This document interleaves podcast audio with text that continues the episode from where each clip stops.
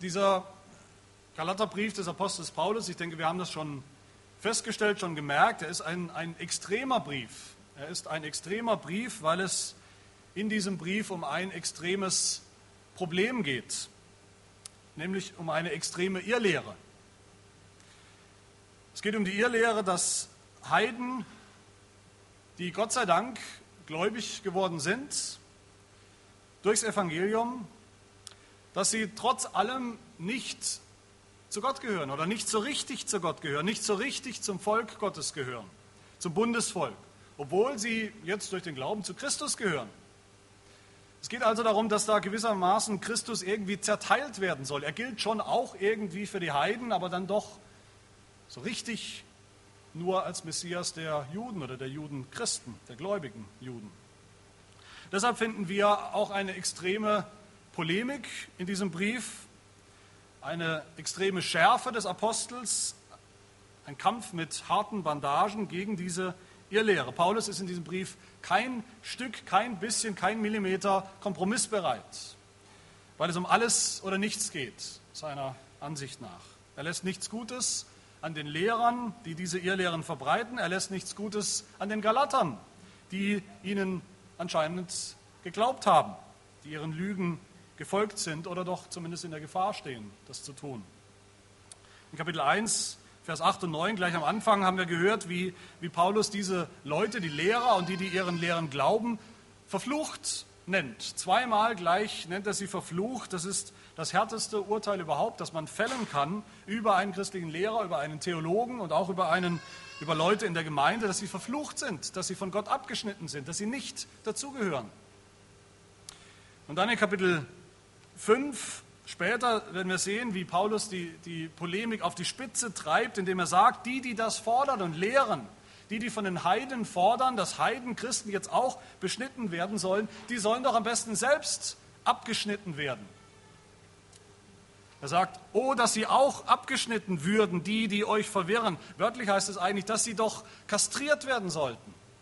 Dass man ihnen am besten gleich alles abschneiden soll. Man sollte sie abschneiden. Man sollte sie abschneiden von Gott, vom Volk Gottes.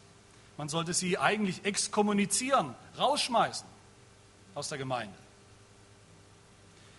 Und vielleicht dann der letzte Baustein der Polemik des Paulus kommt ganz am Ende des Briefes. Da spricht er eine Art Schlusssegen aus, eine Art Schlusssegen über diese Heidenchristen in der Region in Galatien und er nennt sie einfach mir nichts, dir nichts, nennt er sie das Israel Gottes.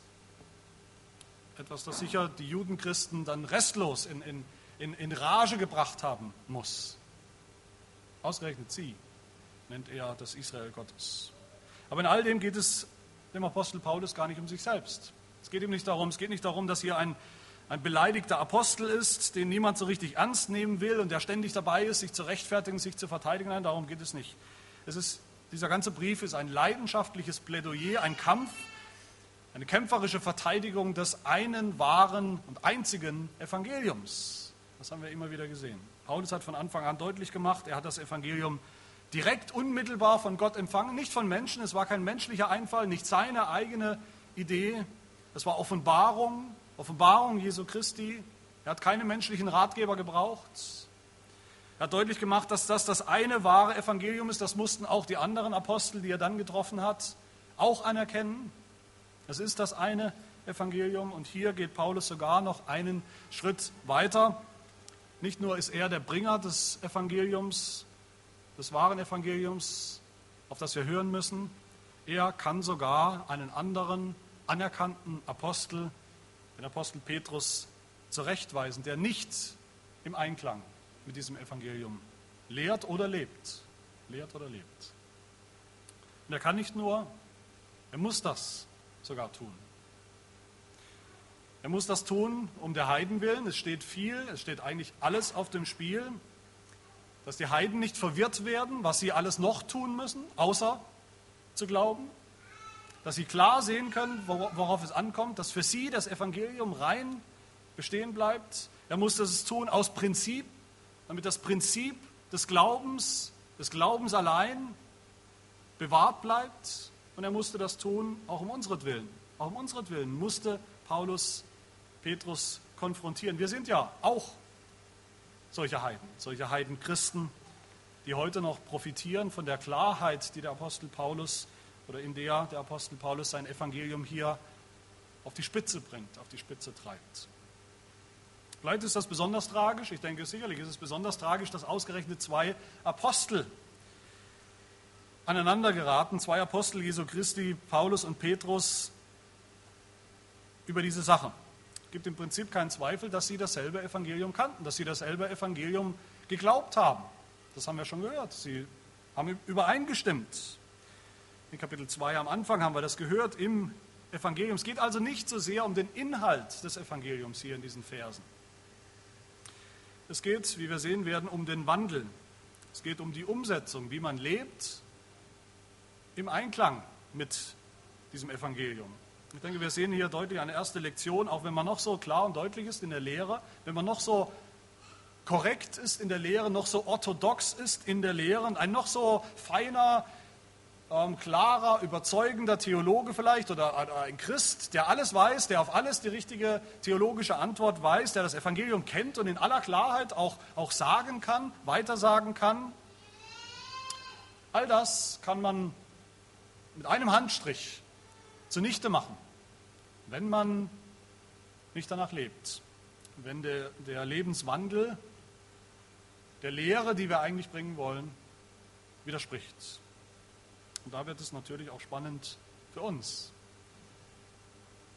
Und deshalb wollen wir heute zwei Dinge tun in diesem Text. Erstens wollen wir uns anschauen, worum es wirklich ging in dieser Auseinandersetzung zwischen immerhin diesen zwei Aposteln. Und zweitens wollen wir lernen. Wir wollen lernen für uns, lernen von vom Apostel Petrus, wie man es nicht macht, wie man nicht wandelt, entgegengesetzt dem Evangelium. Und wir wollen lernen von dem Apostel Paulus, wie man, wie man es richtig macht. Also was war passiert? Erstens, was ist, der, was ist der Hintergrund? Warum muss Paulus hier Petrus so massiv angehen, so Widerstand leisten, ihm ins Angesicht und ihn zurechtweisen? Nicht, nicht im Privaten, sondern im Öffentlichen, öffentlich, vor allen heißt es hier. Warum? Was ist passiert? Wir erinnern uns an die Vorgeschichte, an den Hintergrund, was hinter dieser, ja auch hinter diesen Versen steht. Es geht um die Möglichkeit oder die Herausforderung, wie können die Juden, die gläubig sind, die schon länger gläubig sind, wie können sie oder wie sollen sie umgehen mit den Heiden, mit den Heidenchristen, mit den Heiden, die gläubig geworden sind. Zunächst kennen wir das Grundproblem, wir haben letzte Woche nochmal ausführlich davon gehört, dass Juden ja nicht einfach so mit Heiden Gemeinschaft haben können. Juden können nicht einfach so mit Heiden essen, schon gar nicht die Speise, die Heiden so zu sich genommen haben. Das waren ja alle möglichen lustigen Dinge, wie wir gehört haben. Sowohl die Heiden als auch die Speisen der Heiden waren für Juden im höchsten Grad unrein und, und verhasst. Judenchristen mussten erst lernen, wie man mit den heidnischen, heidenchristlichen Geschwistern umzugehen hat. Und wir haben gehört, wie Gott in einer Vision diesem Petrus gezeigt hat, in Apostelgeschichte ist davon die Rede, Apostelgeschichte 10, dass weder die Heiden noch die Tiere, die sie essen, unrein sind, weil Gott sie selbst für rein erklärt, für rein erklärt hat in dieser Vision. Wir haben ja gehört und wir erinnern uns, wir kennen diese Geschichte sicherlich, wie ein, eine Art Leintuch aus dem Himmel heruntergelassen wird, das voll ist mit allerlei Tieren, mit allerlei unreinen Tieren, Tieren, die für den Juden nach dem Alten Testament äh, für unrein galten. Und eine Stimme sprach dann zu Petrus und sagt, steh auf, Petrus, schlachte und iss diese Tiere. Und Petrus antwortete, wie wir uns erinnern, keineswegs, Herr, denn ich habe noch nie etwas Gemeines oder Unreines gegessen. Und eine Stimme sprach zu ihm zum zweiten Mal, was Gott gereinigt hat, das halte du nicht für gemein. Das heißt, die Heiden sind rein wenn sie an Jesus Christus glauben, dann haben sie Vergebung ihrer Sünden. Dann haben sie dieselbe Vergebung für ihre Sünden wie auch die gläubigen Juden. Sie sind dann ganz genauso rein. Und ihre Speise ist auch rein, wenn man sie nicht mit schlechtem Gewissen zu sich nimmt, sondern wenn man sie mit Danksagung genießt als eine Gabe Gottes, ist diese Speise auch rein. Und diese Vision, die Petrus hatte, die hat ihn geheilt. Die hat ihn geheilt von diesen Berührungsängsten, die er noch hatte, zunächst gegenüber den Heiden, den heidnischen Geschwistern. Sie hat ihn geheilt. Wir sehen dann als nächstes, wie er mit Cornelius nach Hause geht zu einer großen Party, einem großen Fest bei Cornelius, einem Fest, bei dem übrigens dann auch viele Heiden teilnahmen, bei dem es sicherlich viele äh, alles Mögliche zu essen gab, was nicht koscher war im jüdischen Sinne. Und all das war jetzt kein Problem mehr für Petrus. Bei dieser Feier hat Petrus sogar noch, wie wir ihn kennen, mal wieder mit, mit stolz geschwellter Brust vollmundig erklärt und verkündigt, ihr wisst, dass es einem jüdischen Mann nicht erlaubt ist, mit einem Angehörigen eines anderen Volkes, sprich Heiden, Nichtjuden, zu verkehren oder sich ihm zu nahen. Doch mir hat Gott gezeigt, dass ich keinen Menschen gemein oder unrein nennen soll. Apostelgeschichte 10, 28. Kein Mensch ist unrein, kein Mensch ist gemein. Und das ist die Situation, in der wir hier den Apostel Petrus wieder antreffen in Vers 12. Bevor nämlich, heißt es, bevor nämlich etliche von Jakobus kamen, aß er mit den Heiden. Anscheinend ständig, er hat regelmäßig mit den Heiden gegessen. Es war kein Problem mehr. Es ist zu seiner regelmäßigen Praxis geworden, ohne schlechtes Gewissen. Petrus war anscheinend schon einige Zeit in Antiochien. Er hat da praktiziert, was er jetzt gelernt und, und verstanden hatte. Dass es in Ordnung ist, mit Heiden Tischgemeinschaft zu haben, mit Heidenchristen zu essen. Nicht nur, dass es in Ordnung ist, sondern dass es sogar zutiefst dem Evangelium entspricht, das zu tun. Im Evangelium gibt es keinen Unterschied mehr zwischen Juden und Heiden. Im Glauben gibt es keinen Unterschied zwischen reinen und unreinen Menschen mehr in der Gemeinde, im Volk Gottes. Gott hat beide, Juden und Heiden, zusammengefügt zu einem heiligen Volk. So hat er es praktiziert. Aber dann passiert etwas hier, das dazu führte, dass Petrus sich doch zurückzog von diesen Heidenchristen. Es kamen nämlich, heißt es hier, etliche von Jakobus, Vers 12, also es kamen sozusagen Botschafter aus Jerusalem, aus der großen äh, Muttergemeinde, wenn man so will, der Judenchristen, zu denen der Apostel Jakobus und andere gehörten. Das heißt, als sie aber kamen, zog er, Petrus, sich zurück und sonderte sich ab, weil er die aus der Beschneidung fürchtete. Die aus der Beschneidung, das sind also Juden, Christen. Paulus hatte Angst vor diesen altehrwürdigen, namhaften Theologen und Judenchristen, den Führern der Gemeinde. Er hatte Angst, dass sie ihn verachten könnten, wenn sie sehen, was er da tut, dass er mit diesen Heidenchristen isst und Gemeinschaft hat. Wahrscheinlich lief es so, Petrus hat zuerst fröhlich gegessen mit den Heidenchristen, hat genossen, was sie aufgetischt haben, hat die Gemeinschaft mit ihnen gesucht und praktiziert. Dann kam diese Partei aus Jerusalem, die haben nicht mitgegessen, die haben unter sich gegessen. Dann hatte Petrus ein schlechtes Gewissen und hat sich abgesondert und hat angefangen mit diesen Juden, Judenchristen zu essen. Und früher oder später gab es zwei Gruppen. Es gab die Judenchristen, die aßen, und es gab die Heidenchristen, die aßen. Für sich. Ganz wie früher. Und Ausleger gehen davon aus, dass mit dem Essen, wie es sonst in der Bibel ist, mit dem Essen mehr gemeint ist als nur jetzt Nahrungsaufnahme. Es geht nicht nur darum, den, sich den Bauch vollzuschlagen, es geht auch um Gemeinschaft, es geht um einen Gemeinschaftsaspekt, ein Gemeinschaftsmahl. Es ist sicher auch zu denken vielleicht an das Gemeinschaftsmahl, das Liebesmahl, das die Gemeinde gefeiert hat, vielleicht in Verbindung mit dem Abendmahl, mit dem Herrenmahl. Das heißt, nicht nur saß Petrus nicht mehr am Esstisch mit Heidenchristen, er wollte vielleicht auch keine geistliche Gemeinschaft mehr mit ihnen haben, keine Abendmahlsgemeinschaft mehr für ihn, mit ihnen haben, aus Angst vor den Judenchristen und was sie vielleicht denken. Das heißt, es gab vielleicht dort irgendwann eine Abendmahlsfeier für Judenchristen und eine Abendmahlsfeier für Heidenchristen. Aber keine gemeinsame. Soweit ging das. Ich denke, wenn wir genau hinschauen, dann sehen wir, dass dieses Treffen, die Auseinandersetzung zwischen Petrus und Paulus hier in Antiochien, dass das eigentlich nicht ganz chronologisch reinpasst zu dem, was wir vorher gehört haben. Ich denke, diese Konfrontation, die hier stattfindet, ist noch passiert vor dem großen Apostelkonzil, von dem wir gehört haben, auch letzte Woche nochmal Apostelgeschichte 15, dem großen Konzil oder Zusammentreffen von den Aposteln, wo es ja gerade darum ging, Spannungen unter den Aposteln auszuräumen, dass man da einer Meinung war in Bezug auf das, was man von den Heiden verlangt, von den Heidenchristen verlangt. Das Apostelkonzil hat ja gerade deutlich gemacht im Ergebnis, dass Heidenchristen und Judenchristen miteinander essen dürfen, dass sie sogar sollen. Das ist völlig in Ordnung. Das soll so sein. Keine Auflagen. Die Juden sind nicht reiner. Die Heidenchristen sind nicht unrein, müssen nicht erst beschnitten werden oder das Gesetz halten. Das heißt, nach diesem großen Apostelkonzil hätte, hätte Petrus überhaupt keine Angst haben müssen vor Jakobus und vor diesen Leuten, die aus Jerusalem kommen. Das hätte ihn überhaupt nicht, hätte überhaupt keine Furcht, keine Angst haben müssen. Aber hier hat er noch Angst. Hier hat er noch Furcht. Auf jeden Fall tritt Paulus ihm dann entgegen hier in Antiochien.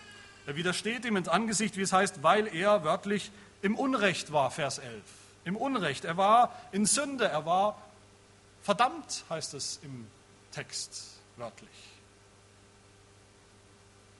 Und Paulus ist ein Meister darin, wie er die Motivation, wie er das Handeln des Petrus hier analysiert, wie er es, wie es beleuchtet und durchleuchtet mit dem Licht des Evangeliums. Und seine Kritik, die wir uns anschauen wollen, seine Kritik an dem Apostel, an Petrus, die beruht auf, auf vier Punkten.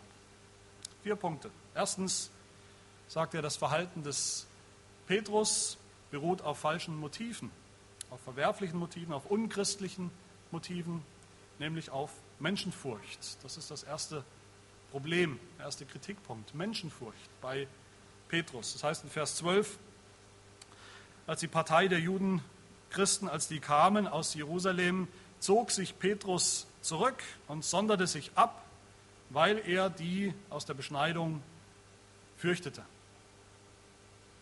Es ist natürlich nicht immer falsch, Menschen zu fürchten. Es gibt gute und biblische Beispiele dafür, wie wir auch Menschen fürchten sollen, Menschen mit Autorität über uns. Es ist nur immer falsch, Menschen mehr zu fürchten als Gott. Und Gott hatte Petrus doch gezeigt, dass es in Ordnung ist, mit Heiden Christen zu essen, mit ihnen Gemeinschaft, mit ihnen geistliche Gemeinschaft zu haben. Dass es in Ordnung ist, dass es sogar notwendig ist, dass es dem Evangelium entspricht. Gott hatte Petrus gezeigt, dass er niemanden für gemein, für unrein halten sollte, für unwürdig seiner Gemeinschaft.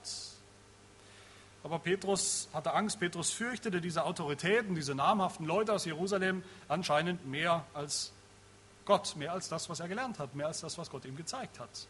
In den Sprüchen lesen wir Sprüche 29, Menschenfurcht ist ein Fallstrick, wer aber auf den Herrn vertraut, der ist geborgen. Das ist der, der Gegensatz. Menschenfurcht und Vertrauen auf den Herrn.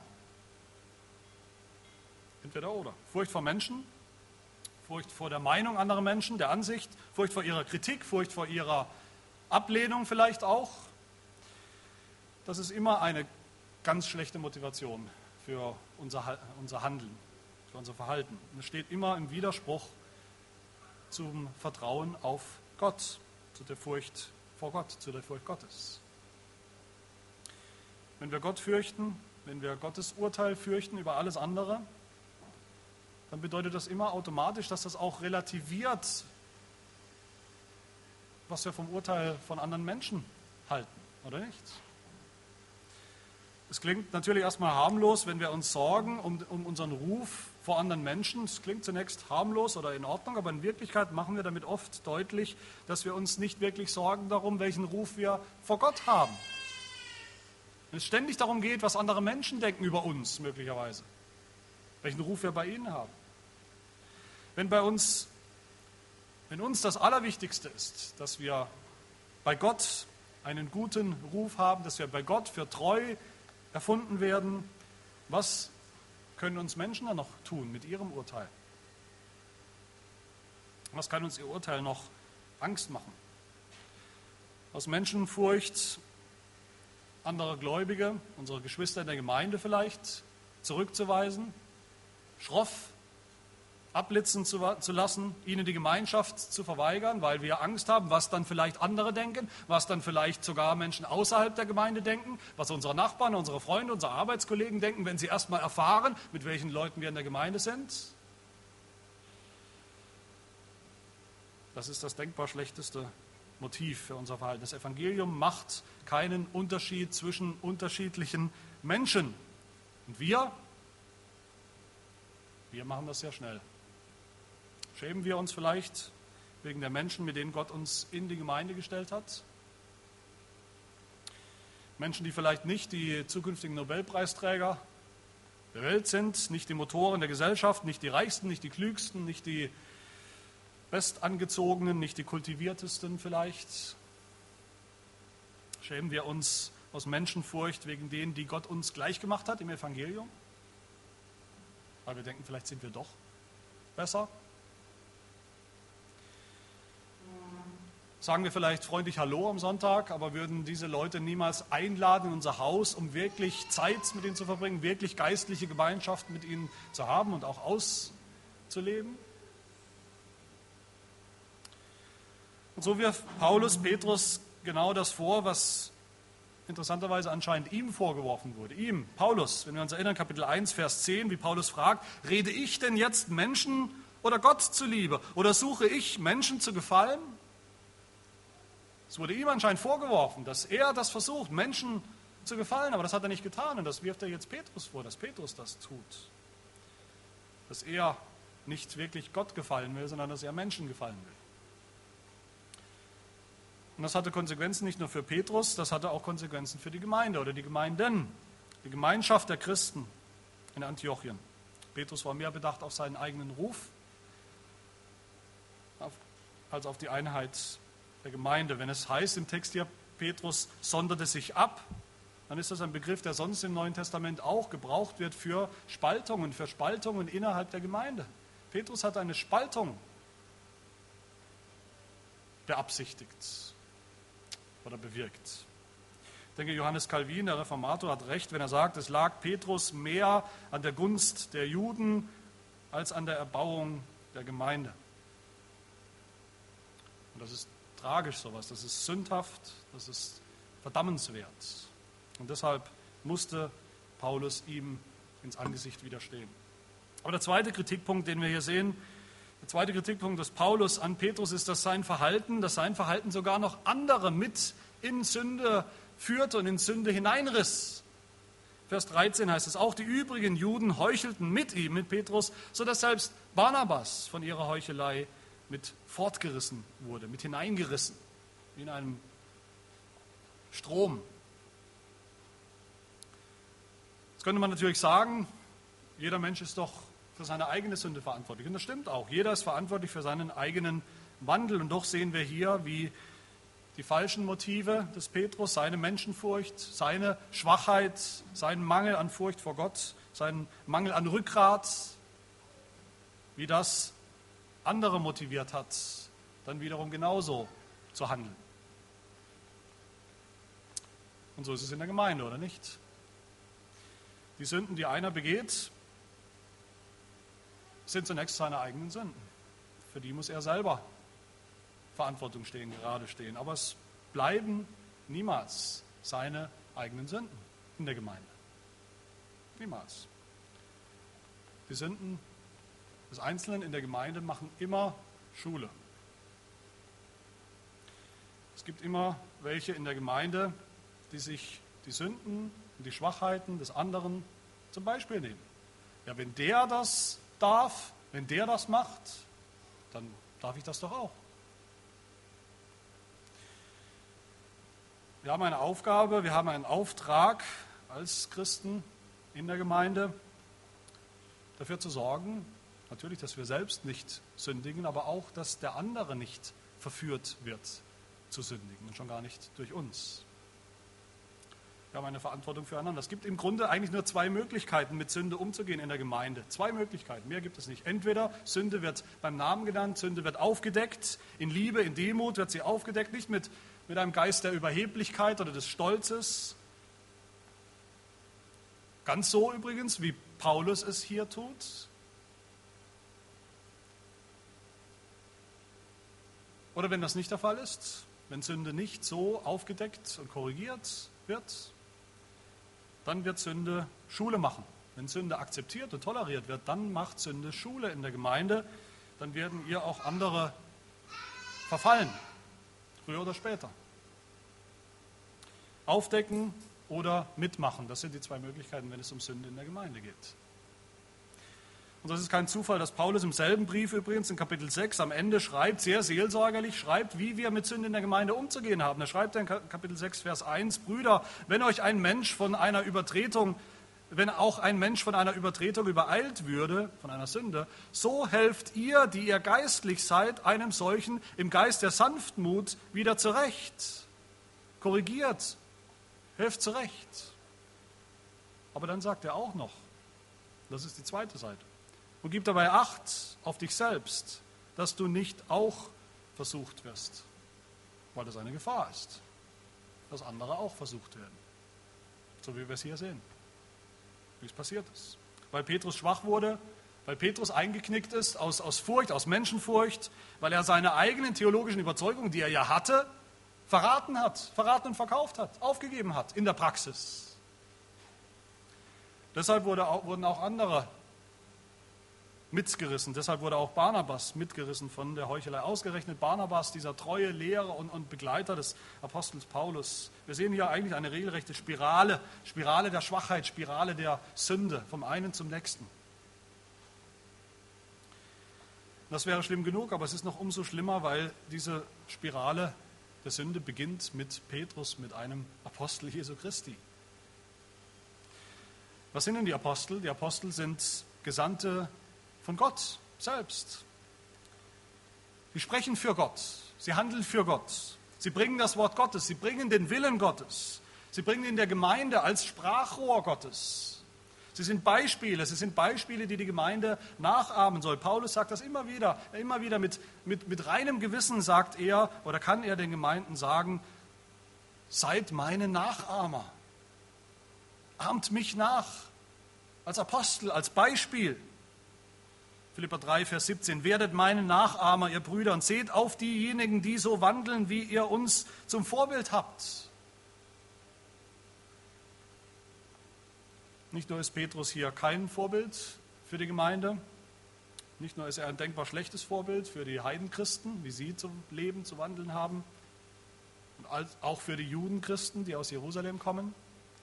Er ist sogar noch ein Negativvorbild für Juden, für Barnabas, dem sie folgen in seiner Schwachheit, in seiner Feigheit, in seiner Menschenfurcht. Petrus kannte die rechte Lehre, er kannte das Evangelium, aber sein Leben, sein Lebenswandel war nichts, was man hätte nachahmen können. Und auch deshalb musste Paulus ihm widerstehen ins Angesicht, wie es hier heißt.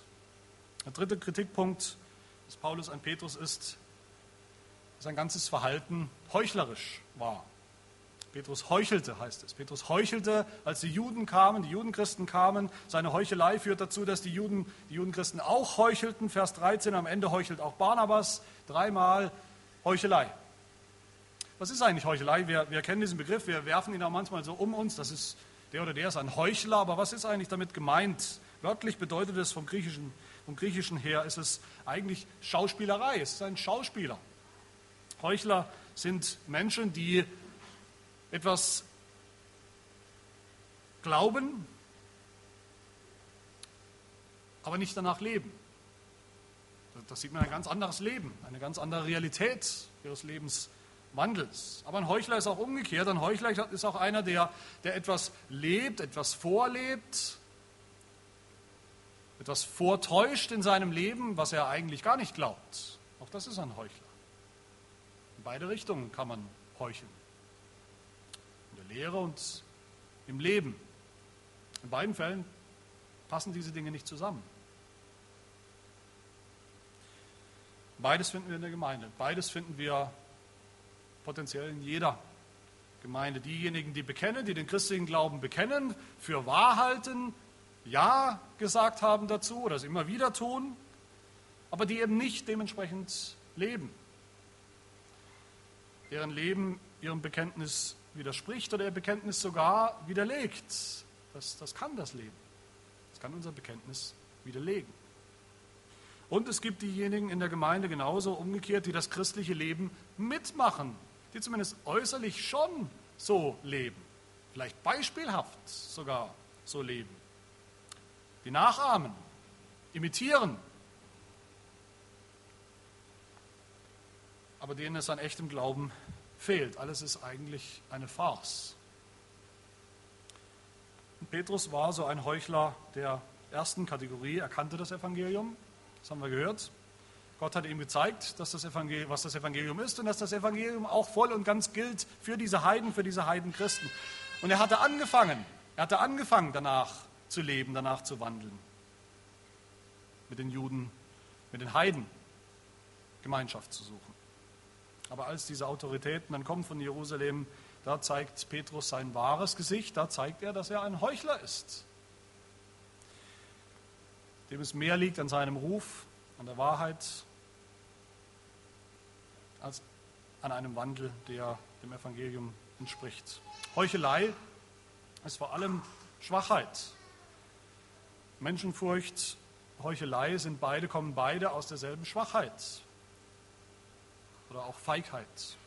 Ein Heuchler ist so lange dabei, sieht so lange aus wie ein guter Christ, wie es nichts kostet, wie es leicht ist, wie es keinen Mut braucht. Wenn doch, dann ist er schnell weg von der Bildfläche. Ein Heuchler zieht dann seinen Schwanz ein wie ein ängstlicher Hund, wenn es kostspielig wird. Die Heuchelei des Petrus hier muss uns natürlich erinnern an einen anderen Moment der Schwachheit in seinem Leben, einen anderen tragischen Moment, wo er auch kein Rückgrat gezeigt hat, wo er Schwäche gezeigt hat, Feigheit gezeigt hat, anstatt mutig zu bekennen, nämlich als eine Frau ihn erkannte als einen Nachfolger Jesu und als diese Frau sagte, der da, der, dieser Mann gehört auch dazu, der gehört auch zu diesem Messias, Jesus Christus. Und Petrus dann leugnete und sagte, Frau, ich kenne ihn nicht, ich kenne ihn gar nicht. Dreimal wurde Petrus in Verbindung gebracht mit Jesus, dreimal wurde er identifiziert mit Jesus und dreimal hat er geleugnet, dreimal hat er geheuchelt.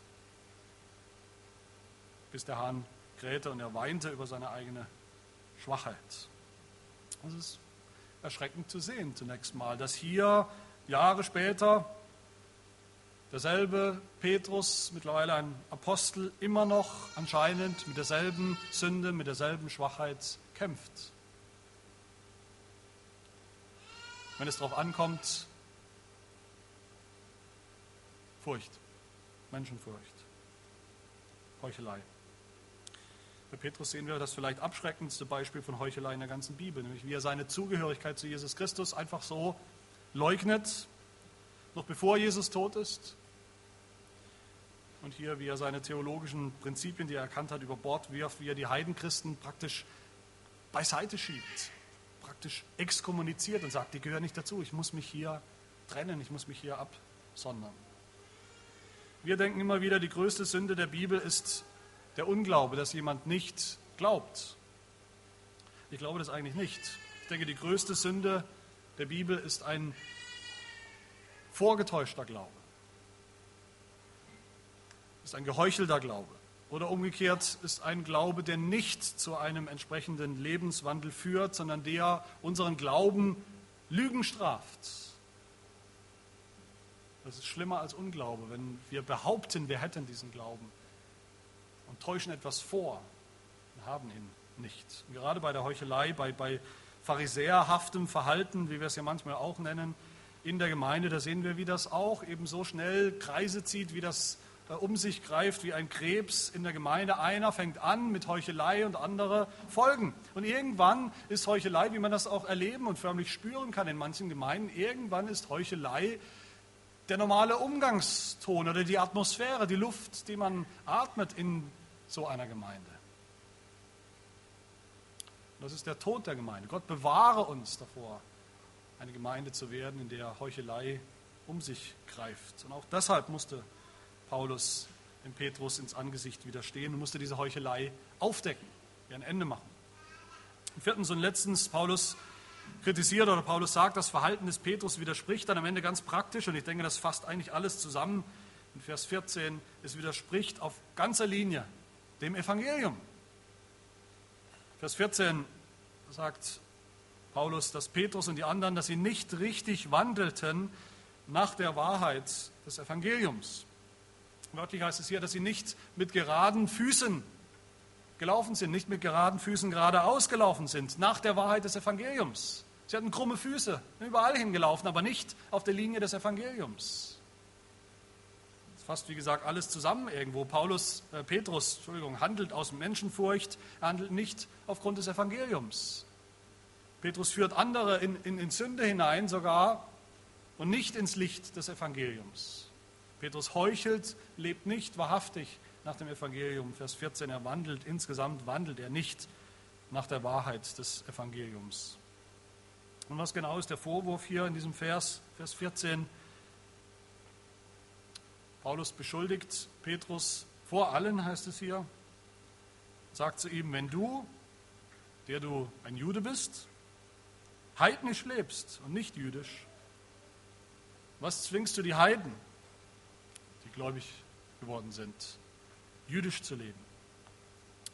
Petrus hatte das kapiert zunächst, das haben wir gesehen, dass mit den Heiden was Neues angefangen hat, dass Gott etwas Neues angefangen hat, dass Gott diese Heiden, die gläubig geworden sind, aufnimmt, annimmt, einfach nur aufgrund des Glaubens an Jesus Christus, nimmt er sie voll und ganz an, ohne Gesetz, ohne Gehorsam, ohne Zeremonien, ohne Beschneidung, einfach so aufgrund des Glaubens allein. Und er hat kapiert, Petrus hat kapiert, dass damit diese vorläufigen Dinge irgendwo zu ihrem Ende gekommen sind, zu ihrem Ziel. Er hat sogar angefangen, das zu genießen, diese Freiheit, die Freiheit vom Gesetz zu genießen bei den Heiden. Er hat ja mit ihnen gegessen. Er hat mit ihnen vielleicht leckere Dinge gegessen, Dinge gegessen, die hat er in seinem Leben noch nicht gegessen. Er hat angefangen, das zu genießen, diesen Lebensstil. Ein Leben ohne Auflagen des Gesetzes. Es hat ihm geschmeckt, es hat ihm gefallen. Das meint Paulus, wenn er sagt, du lebst doch selbst heidnisch mittlerweile. Du lebst unter den Heiden, du genießt christliche Freiheit, diese neue Freiheit, die Freiheit in Christus, die Freiheit vom Gesetz, das uns jetzt nicht mehr ständig anklagt. Die Freiheit, die das Evangelium schenkt, du genießt das, aber gleichzeitig gönnst du diesen Heiden, diesen Heidenchristen dieselbe Freiheit nicht, sondern du wendest dich ab von ihnen. Warum? Weil sie nicht das Gesetz halten, so wie du selber ja auch nicht. Du lebst wie ein Heide und es gefällt dir, aber, aber sie sollen leben wie die Juden unter dem Gesetz. Was für ein Widerspruch, was für eine Inkonsequenz, was für eine Heuchelei. Was für ein Widerspruch gegen das Evangelium, das Evangelium von der Gnade für beide, Juden und Heiden. Auch weil Petrus nicht mit geraden Füßen lief, nicht wandelte nach der Wahrheit des Evangeliums, auch deshalb musste Paulus ihm ins Angesicht widerstehen. Ich denke, wir lernen hier eine wichtige Lektion für uns. Ich habe es schon am Anfang gesagt, wir können noch so lautstark reden vom, von diesem Evangelium, dem Evangelium der Gnade Christi, wie wir es gehört haben, wie Paulus es nennt am Anfang des Briefes, das Evangelium Jesu Christi, von seiner Gnade, das Evangelium, dass wir gerettet sind aus Glauben allein. Wir können noch so lautstark von Lehre, korrekter Lehre reden, von Orthodoxie, wenn wir nicht dementsprechend leben, dann werden uns die Leute auch nicht hören, mit Recht nicht. Lehre und Leben gehören zusammen. Das Evangelium ist eine Lehre, ja, es ist zunächst eine Lehre, es ist eine Wahrheit mit einem bestimmten Inhalt, aber es ist eine Wahrheit, nach der man leben muss, nach dem wir leben dürfen. Eine Wahrheit, die zu einem bestimmten Lebenswandel führt, führen muss und immer führt. Paulus sagt, dass wir durch unser Leben wir haben es gehört eingangs in der Lesung, dass wir durch unser Leben der Lehre Gottes, unseres Retters, in jeder Hinsicht Ehre machen sollen. Wir sollen der Lehre Ehre machen. Wörtlich heißt es, wir sollen die Lehre ausschmücken.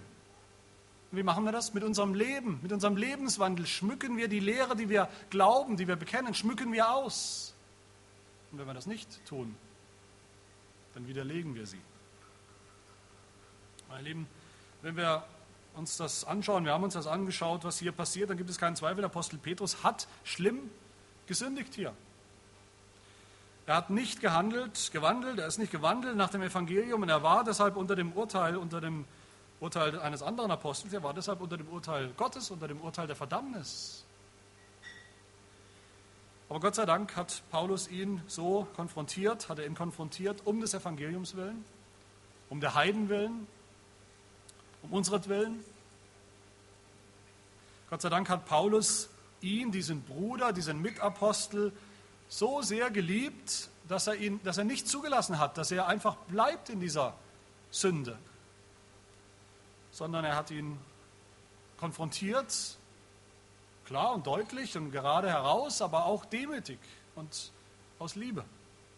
Und Gott sei Dank, auch Gott sei Dank, war Petrus bereit, war er demütig genug, das erfordert ja immer Demut, die so eine brüderliche Korrektur anzunehmen. Wie gesagt, wir treffen Petrus dann wieder, wir treffen ihn wieder in Apostelgeschichte 15 bei diesem Apostelkonzil. Wir treffen da wieder einen veränderten Apostel Petrus, einen, der Paulus auf ganzer Linie verteidigt, der das Evangelium, das reine Evangelium, das Evangelium aus Glauben allein, ohne Auflagen, verteidigt. Der will und dafür stimmt, dass den Heidenchristen nichts auferlegt wird, außer zu glauben an das Evangelium. So wird Petrus dann in der Geschichte, Verlauf der Geschichte, wieder einmal wird er wiederhergestellt durch das Evangelium. Es gibt in der Bibel sonst keinen, es gibt keinen bleibenden Konflikt in der Bibel im Neuen Testament zwischen dem Apostel Petrus und Paulus, wie das immer wieder uns bestimmte Theologen, vor allem liberale Theologen, uns immer wieder äh, äh sagen wollen. Da gab es ein grundsätzliches Problem. Die zwei hatten unterschiedliche Theologien, die waren sich nie eins, die waren sich nie koscher, die konnten sich nicht einigen. Ganz im Gegenteil. Wir müssen auch nicht die Petrusbriefe jetzt aus unserer Bibel rausreißen, weil wir sehen, was Petrus mal für einer war. Das wäre völliger Quatsch, ganz im Gegenteil. Paulus ist uns hier ein Beispiel, ein Beispiel, wie man wandelt mit geraden Füßen auf der Linie des Evangeliums. Aber auch Petrus ist uns hier ein Beispiel, der das zuerst nicht getan hat, der sich aber, wie gesagt, hat korrigieren lassen. Und es ist mein Gebet, dass wir auch diese Balance hinbekommen, die Balance selber nach der Wahrheit des Evangeliums, der Wahrheit des Evangeliums zu wandeln, dass wir erkannt haben, dass wir bekannt haben, dass wir glauben, mit geraden Füßen, dass wir selber danach wandeln, dass wir anderen helfen in der Gemeinde, auch danach zu wandeln. Ohne Menschenfurcht, ohne Sünde, ohne Heuchelei, das auch zu tun. Amen. Wir beten. Herr, wir danken dir für das Evangelium Jesu Christi, das Evangelium, das bedeutet, dass wir bei dir angenommen sind, in Gnade, als deine Kinder, als rein, nicht mehr als unrein, als dein Volk, nicht mehr als die, die nicht zu deinem Volk gehören, dein Bundesvolk, dass wir deine Verheißungen jetzt beanspruchen dürfen im Glauben. Er hilft, dass wir das niemals für selbstverständlich annehmen, dass wir nie die Freude und die Begeisterung darüber verlieren, über dieses Evangelium, das wir einmal gehört haben und das wir immer wieder neu hören und hören müssen und hören dürfen. Er hilft, dass wir immer im Kleinen wie im Großen, jeden Tag neu, wandeln nach der Wahrheit dieses Evangeliums. Je länger, je mehr.